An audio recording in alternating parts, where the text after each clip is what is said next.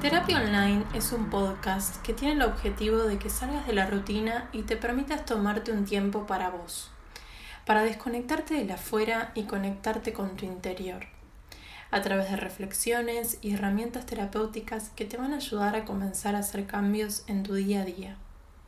Bienvenidos a Terapia Online. Buenas, ¿cómo andan?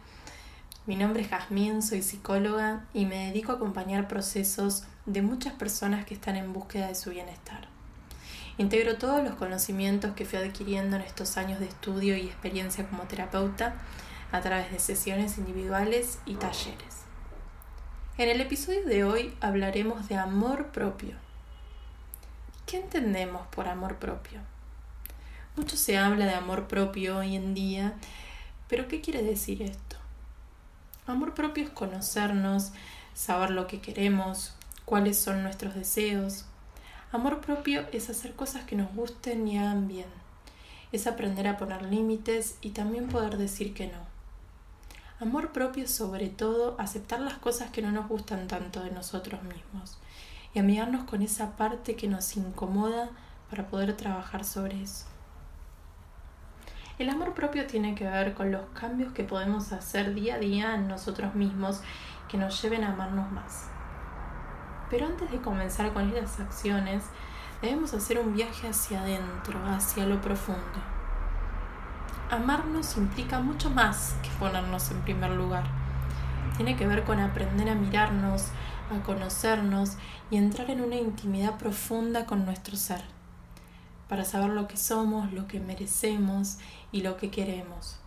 Es sobre todo saber quién fuiste, quién sos y en quién te querés convertir. El propósito de este podcast es que comiences a cuestionarte y a mirarte desde la honestidad y puedas ver lo que realmente sentís para empezar a hacer cambios en tu vida. Es importante que te hagas un tiempo a diario. Trabajar nuestro amor propio requiere dedicarnos un tiempo todos los días. Entonces, como dijimos hace un ratito, para amarnos primero tenemos que conocernos y saber lo que queremos. El autoconocimiento es un recurso interno, introspectivo, que nos ayuda a comprender pensamientos y creencias que habitan en nosotros mismos. Autoconocernos es la mejor forma que tenemos de tomar conciencia de lo que nos pasa para poder sanar y para poder reconstruir nuestra historia. Autoconocerte también implica que te metas con partes de vos no tan lindas, con partes de vos que te incomodan, es ponerte cara a cara con vos mismo, con todo lo que sos, para que puedas elegir y trascender todo eso que ya no resuena más con tu manera de ser actual. Autoconocerte implica sobre todo que puedas empezar a ser más vos, que estés más en consonancia con lo que decías.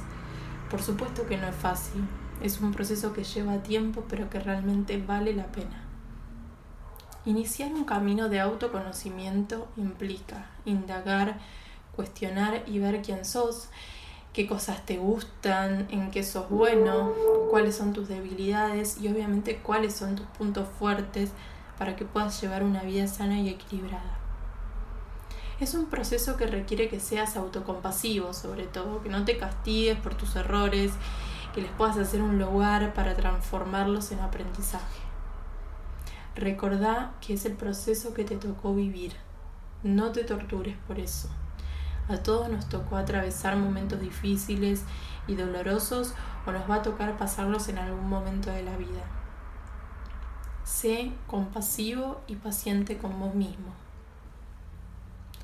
Otra pata fundamental del amor propio es el autocuidado. ¿Qué cosas haces que te hacen bien? ¿Qué tan seguido haces cosas que te nutren?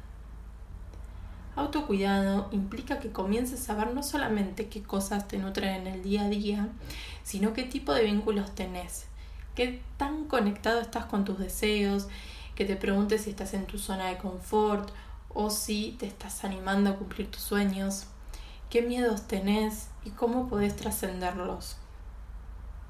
Autocuidado es algo que todos deberíamos poner en práctica, cada uno a su propio ritmo, obviamente el autocuidado se puede incorporar en nuestro día a día nutriéndonos de lo que tenemos a mano. Por eso me gustaría compartirles algunos ejemplos de autocuidado que yo suelo utilizar en lo cotidiano, en mi día a día. Por supuesto que cada uno de ustedes sabe bien lo que le hace bien y lo que se adapta mejor a su estilo de vida. En principio tenemos todo lo que tiene que ver con el autocuidado físico, que se puede poner en práctica con una buena alimentación, haciendo actividad física, por ejemplo, saliendo a caminar, a correr, haciendo danza, yoga, saliendo a andar en bici, tomando mucha agua, descansando las horas que necesite tu cuerpo, respetando tu sexualidad, respirando conscientemente, higienizándote a diario, tomando sol 10 minutitos por día, realizando chequeos anuales y podría seguir hasta mañana. En definitiva, haciendo todo lo que te genere bienestar corporal. El autocuidado emocional, que para mí es el más importante, lo puedes llevar a la práctica conectando con tus emociones, sin reprimirlas. Recuerda que no tiene nada de malo expresar un sentimiento de alegría y emocionarte o sentirte triste y emocionarte. Todo lo contrario, te estás liberando, estás liberando una tensión que de otra manera te afectaría negativamente. Las lágrimas son una respuesta de nuestro organismo, son una forma de expresar lo que sentimos. Podés canalizar a través de una terapia, compartiendo tu experiencia con alguien de confianza, pidiendo ayuda o desahogándote en soledad. El autocuidado mental tiene que ver con la adquisición de conocimientos, que se potencia a través de la escritura, la lectura, aprendiendo cosas nuevas, descansando un rato de las pantallas, más hoy en día, o meditando,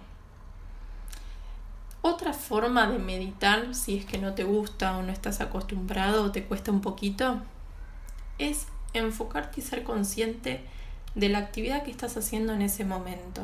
Si estás cocinando, enfocarte en que estás cocinando y dejar los pensamientos de lado. Si estás tomándote un mate cuando te levantas a la mañana o un café, pensar en esa infusión que estás tomando. Esa es otra forma de meditar y de descansar la mente. El autocuidado social tiene que ver con mantener una conexión sana con los demás. Es decir, elegir bien de quienes nos rodeamos, a quienes permitimos entrar en nuestra vida. Yéndote sin culpa de esos lugares donde no te sentís cómodo. Estando con gente con la que te sentís más identificado. Conociendo gente nueva y poniendo límites cuando sea necesario. El poder decir que no. No tengo ganas, no quiero, y por último, el autocuidado sensorial, que se potencia escuchando música que te gusta, viendo una película, riéndote mucho, manteniendo tu casa limpia y ordenada, dándote un baño relajante, usando cremas, poniéndote en contacto directo con la naturaleza. No importa si vivís en la ciudad, puedes ir a cualquier parque, descalzarte y poner tus pies sobre la tierra. En resumen, el autocuidado es un camino de ida. Una vez que empezás a ver los resultados no hay vuelta atrás y probablemente quieras hacerlo siempre. Pero obviamente va a depender de cada uno de ustedes sostenerlo en el tiempo. Lo importante es que comiences con este proceso de autocuidado y autoconocimiento y que puedas comenzar a encontrar adentro tuyo las respuestas que estabas buscando afuera. Bueno, por hoy llegamos al final. Pero antes quería dejarte un ejercicio para que reflexiones todo lo que hablamos hoy.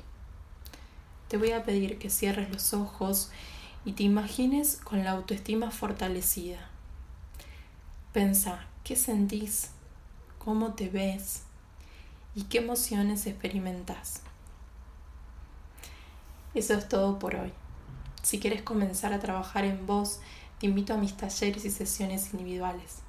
Puedes encontrarme en Instagram arroba terapia online-jp. Me pone muy contenta que estés del otro lado. Ojalá este podcast te sirva para reencontrarte con vos mismo. Nos escuchamos en el próximo episodio de Terapia Online. Gracias.